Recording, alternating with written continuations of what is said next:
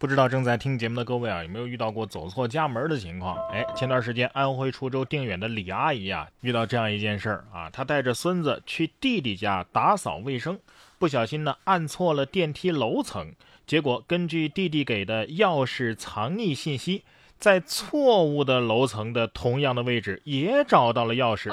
阿姨整整打扫了一个小时，连衣服都洗完了，才发现，哎呀，这这是进错家门了呀！李阿姨向民警表示啊，自己还纳闷呢，那怎么这家里的家具都换了呢？然后定远公安啊，在网上发布了这段视频，还好不是装修走错了房间，所以啊，门口放一双白鞋，里边搁上钥匙，就能召唤出阿姨来给我家收拾卫生吗？等等，这条不要让小偷看到，因为估计很多人啊都是这么放钥匙的。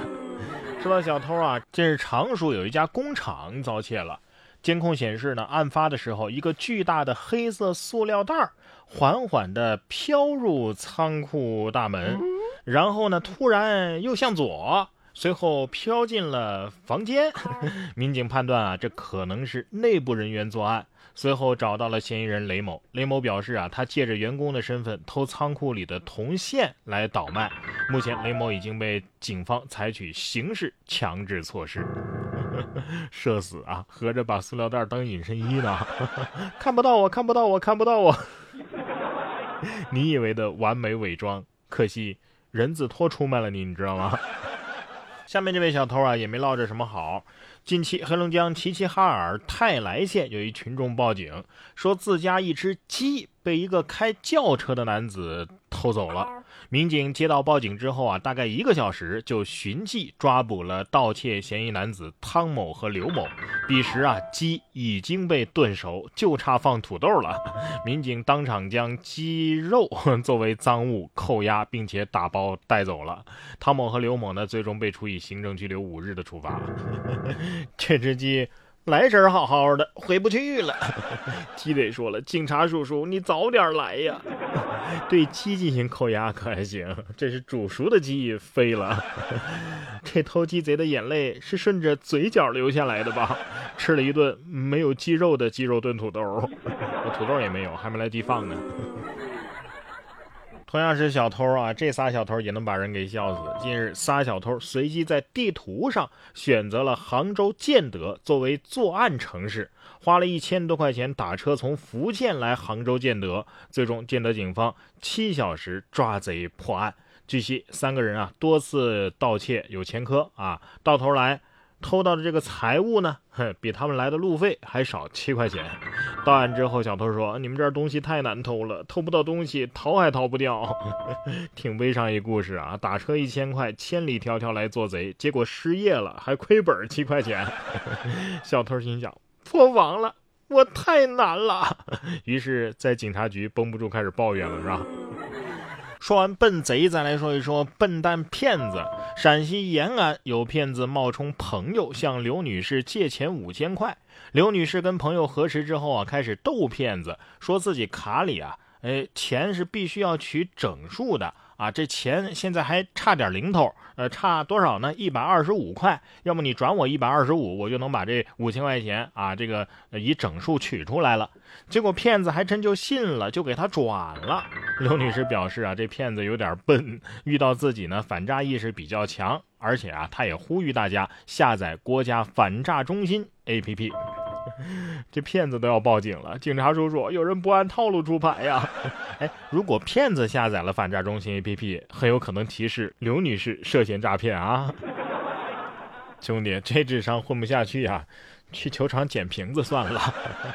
在河南新乡呢，有位二十八岁的小丁啊，也是算是被骗了吧，有点骗婚的意思。他付了九点九万元的彩礼之后啊，女友消失了。更关键的是呢，他的女友程女士啊，隐瞒了自己的真实情况。在多方协调之下，近日小丁的女友程女士啊，才终于出面。她说自己啊是八八年的，但是据询问得知啊，她其实已经三十八岁了。这还不算什么啊。他已经有了一个一岁多的孙女儿，并表示如果小丁愿意娶，他也愿意嫁。小丁说呀，即使没有这些事儿，他也介意女方比自己大十岁，他想找年龄相仿的。经过民警、村干部等多人的协调啊，最终呢，这个女方退还了部分彩礼。哎呀，这大姐哦不，这奶奶，三十八岁就有一岁的孙女了，这事儿包含了太多深奥的数学原理。好像骗了你，但又。没完全骗，人家愿意嫁给你，这多好啊！一进门就是个爷爷辈儿的。算了，小丁，你还是别娶她算了。今后过年来亲戚了，你都不知道该怎么叫啊。说到深奥的数学题，下面这位小姑娘啊，九岁的小姑娘，浙江宁波的，人家一做数学题呀，眼睛四周就开始过敏。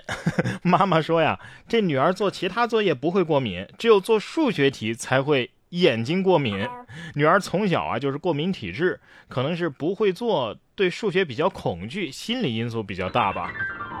我第一次听说还有对学科过敏的，过敏源是啥呢？数学变量吗？哎，其实我也是过敏体质，小时候啊对数学也挺过敏的，不光接触数学会头晕、乏力，呃这个神情疲倦，而且啊在数学考试之后。我的皮肤上啊，就会出现不同程度的痕迹，这痕迹的总面积与考试成绩成反比。哎，我发现现在啊，我也对上班过敏，只有多发工资才能缓解症状。你看啊，一个人从上学到上班得经历多少事情才能不断的成长？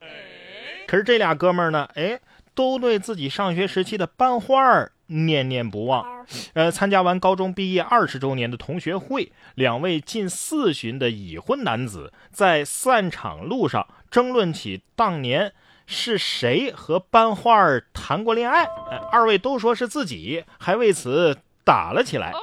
记者从浙江衢州市警方获悉啊，在民警的调解之下，两个人才握手言和，并且赔偿了因为打架造成的水果店的损失。就冲这德行。班花大概率是看不上他俩的，班花也奇怪，你俩谁呀？好奇他二位回家是选择了跪键盘呢，还是跪榴莲？不过换个角度想啊，没想到啊，快四十岁的人了，还能为自己心爱的女人打一架，真好。